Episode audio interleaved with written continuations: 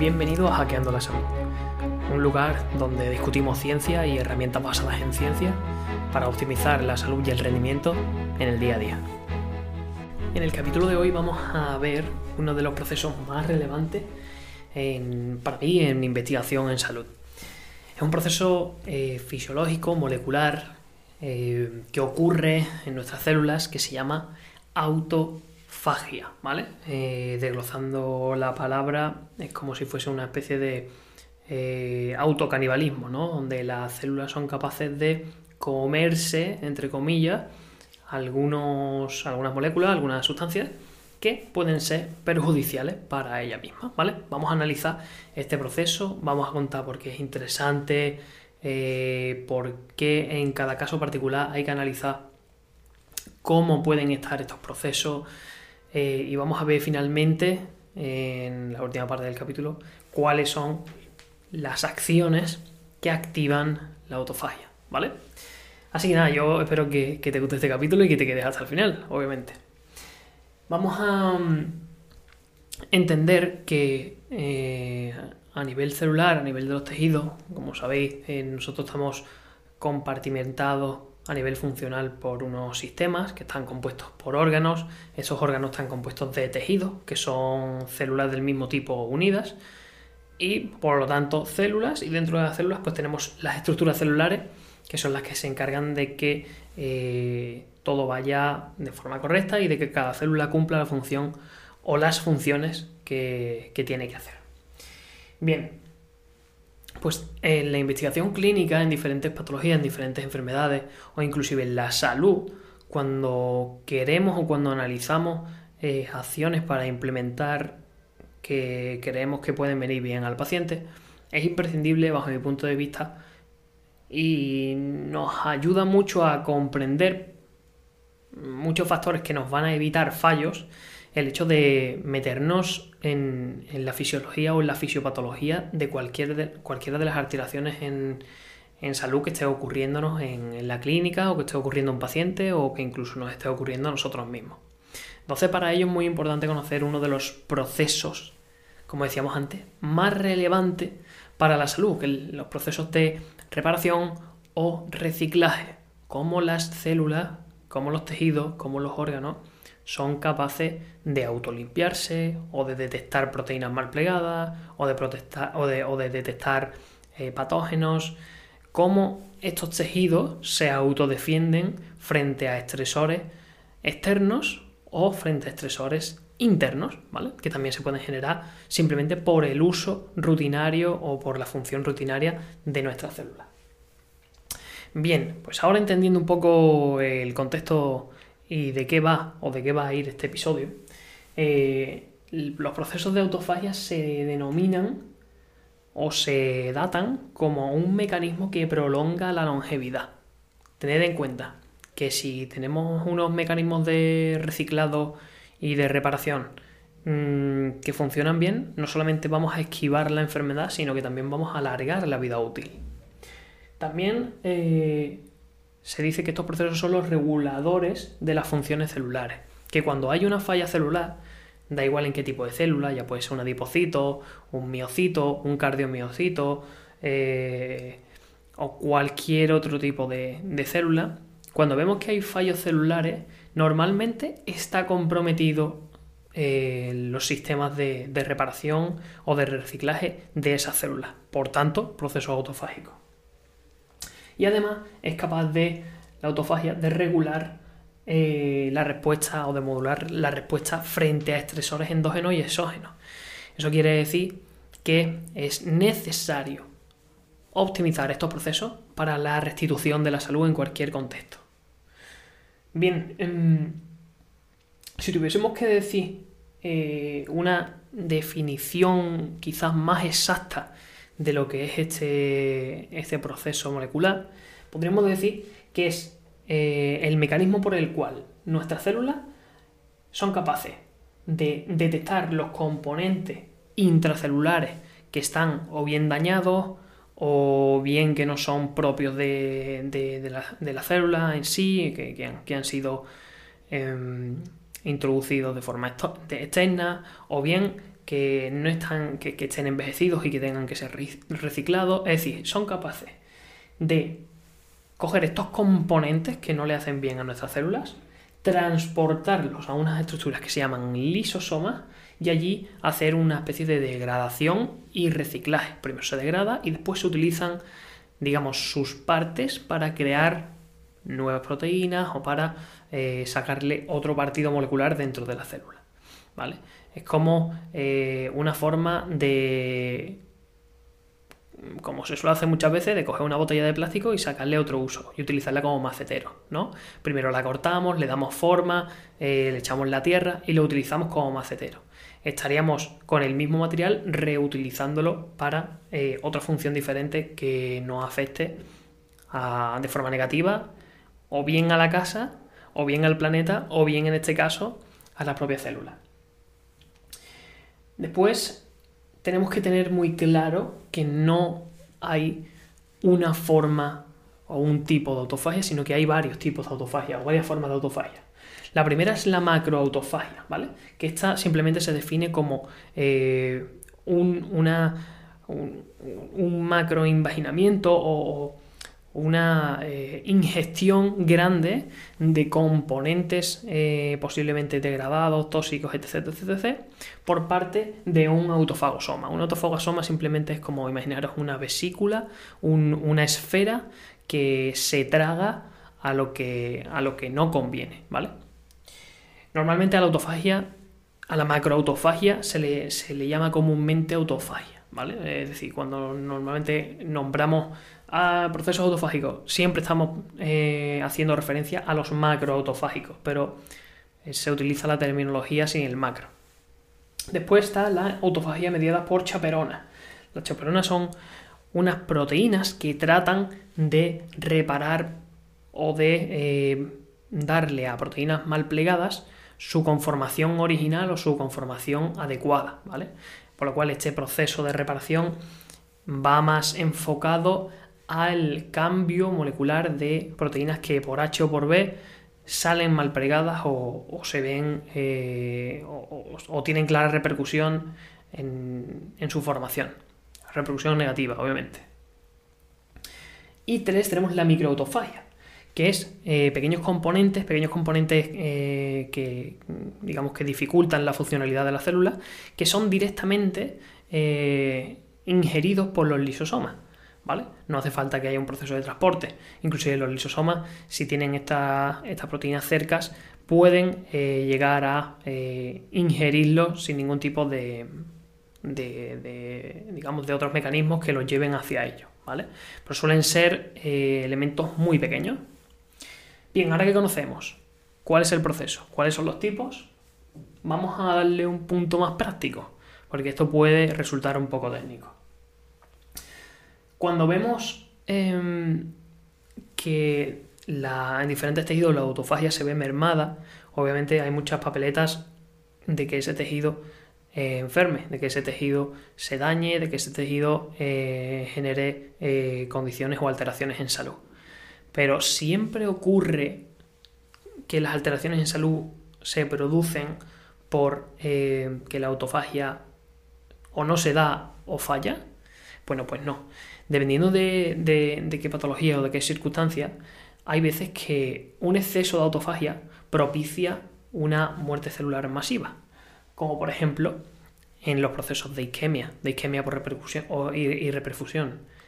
¿Cuáles son estos procesos? Son procesos en los que, por ejemplo, hay eh, una estenosis o que hay un bloqueo de alguna arteria y durante algunos segundos o algunas milésimas de segundo tenemos células a las que no le llega prácticamente oxígeno, a las que no le llegan prácticamente nutrientes y se produce una muerte celular masiva.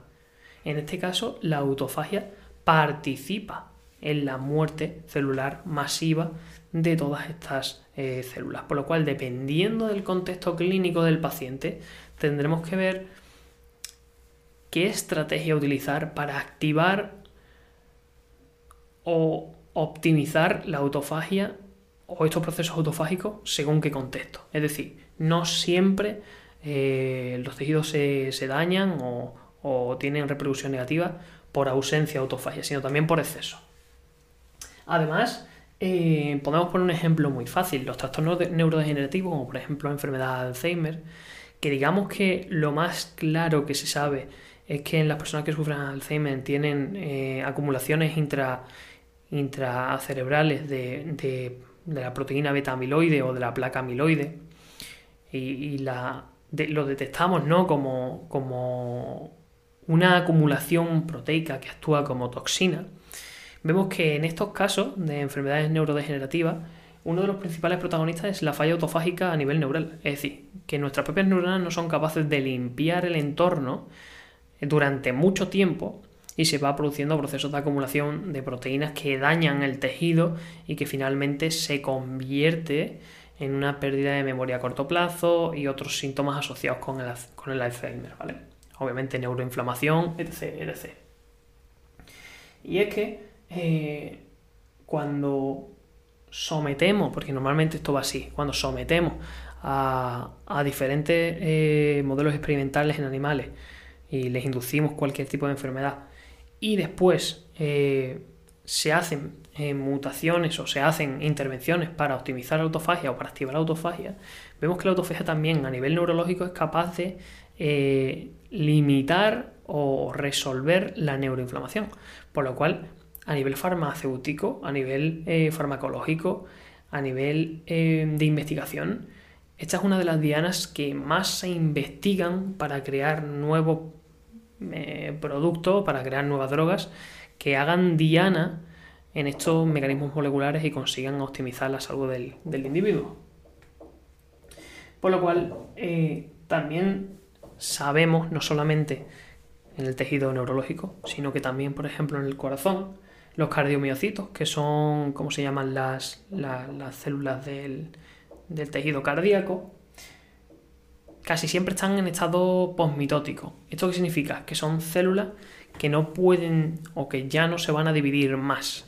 Entonces son células especialmente sensibles a los agresores externos e internos. ¿Por qué?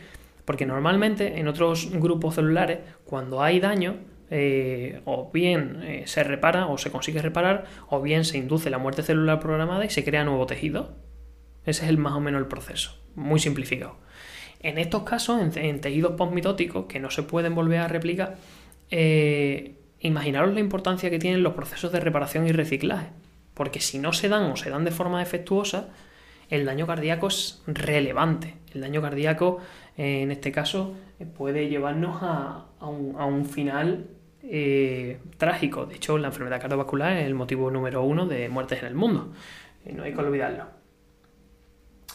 Eh, por lo cual, estas células, estos cardiomiocitos, dependen, dependen eh, al 100% de, de, que tengamos procesos autofágicos funcionales, de que esas células sean capaces de eliminar los estresores externos, los estresores internos, que sean capaces de detectar rápidamente las proteínas mal plegadas y, repararla bien con autofagia mediada por chaperona o bien por macroautofagia. Es decir, hay muchos mecanismos que deben estar intactos para una, correcta salud cardiovascular.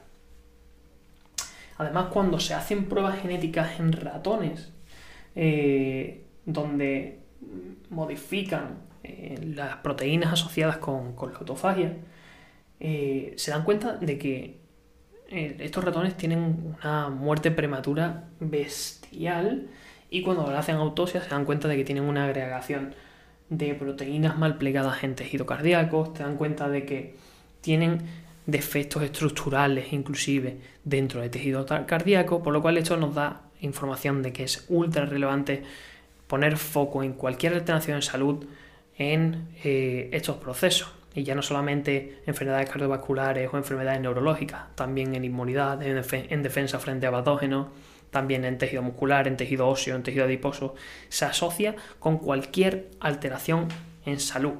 Es, como decíamos antes, es un mecanismo clave para la prolongación de la longevidad y para, la salud en general. Por lo cual, eh, yo aquí quiero lanzar la pregunta de qué creéis o qué crees que activa la autofagia. ¿Qué crees que, cuáles cosas crees que activan la autofagia? Actualmente hay una línea de investigación, una no, hay muchas líneas de investigación que eh, a nivel molecular eh, investigan suplementos, investigan fármacos que pueden, que pueden optimizar eh, que pueden optimizar esos procesos que activan la autofagia o que, o que optimizan la autofagia. Pero normalmente, sobre todo en temas de farmacología, los efectos secundarios son demasiado graves como para, como para aplicarlo y decir, oye, tenemos una pastilla que aumenta 20 años o que aumenta 30 años la esperanza de vida y la esperanza de vida útil del sujeto. Pero hay dos cosas muy primitivas, muy, muy, digamos, históricas, que consiguen optimizar la autofagia o los procesos autofágicos a nivel sistémico. Uno es el ejercicio. El ejercicio per se activa procesos autofágicos. Y lo otro es la, inanición controlada, es decir, el ayuno, el hecho de no eh, interrumpir los procesos de reparación eh, durante X horas. Pero ¿qué pasa? Y aquí hay, aquí hay un tema que ambos dos procesos, ambos dos acciones, como el ejercicio o la, inanición controlada, sabemos que pueden eh, inducir o mejorar la autofagia. De hecho, el ejercicio debería estar presente en, cualquier eh, intervención de mejora de salud, en cualquier patología. Sabemos que cuando la alimentación no es adecuada, cuando la alimentación es pobre en nutrientes, cuando la alimentación lleva un gran volumen de compuestos con rol proinflamatorio, ya no solo a nivel digestivo, sino a nivel sistémico, vemos que tanto el ejercicio como la inanición eh, perjudican la salud del individuo. Por tanto, sabemos que los dos procesos, aunque sean el ejercicio y la inanición, tienen, digamos, un soporte común, que es la alimentación. La alimentación, de hecho, una buena alimentación propicia que el ejercicio tenga mejores resultados y que la inanición controlada tenga mejores resultados. Imaginaros que se somete a, una intervención de, ayuno una persona que no tiene reservas eh, micronutritivas para que sus células reparen. Normalmente esto solamente va a dar lugar a, a un brote o inclusive a empeoramiento de, del tejido, porque vamos a movilizar el sistema inmunitario a una zona dañada y sin embargo el sistema inmunitario no va a tener herramientas para, llegar bien al, sitio donde tiene que llegar o para actuar de forma precisa, por lo cual se pueden dar reacciones agresivas o aberrantes que incluso dañen más ese tejido.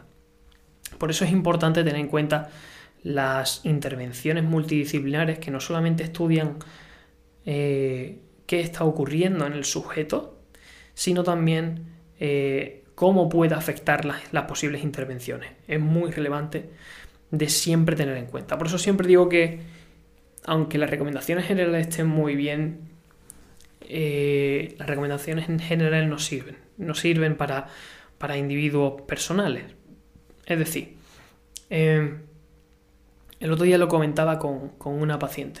Eh, imagínate que se dice que para, por ejemplo, para, para maratonianos, ¿no? Para personas que corren 42 kilómetros, que tienen entrenamientos de, eh, de, muy, de muy larga duración, los idílicos que toman altas cantidades de carbohidratos o que toman altas cantidades de eh, alimentos muy calóricos, etc, etc. Y si la persona que hace maratón o que se está preparando el maratón tiene un estrés pancreático muy grande y no lo sabe porque eso puede no dar síntomas, eh, y lo que está haciendo es meter una cantidad muy alta de carbohidratos, ¿no estará perjudicando su salud? Pues por supuesto que sí. Es que las recomendaciones generales son recomendaciones generales, que no se ajustan a personas individuales. Por tanto, en este sentido y con este episodio, no solamente quería dejar un poco encima de la mesa eh, las nociones básicas para entender la autofagia sin meterte en aspectos moleculares complejos, sino también que se entienda que aunque la alimentación, el ejercicio y la inanición se suelen dar como eh, aspectos beneficiosos para todo el mundo, eh, no todo es tan simple. O sea, no todo es tan simple. Se debería de evaluar qué intervenciones pueden ir mejor, en qué volumen, en qué intensidad, cuándo, cómo.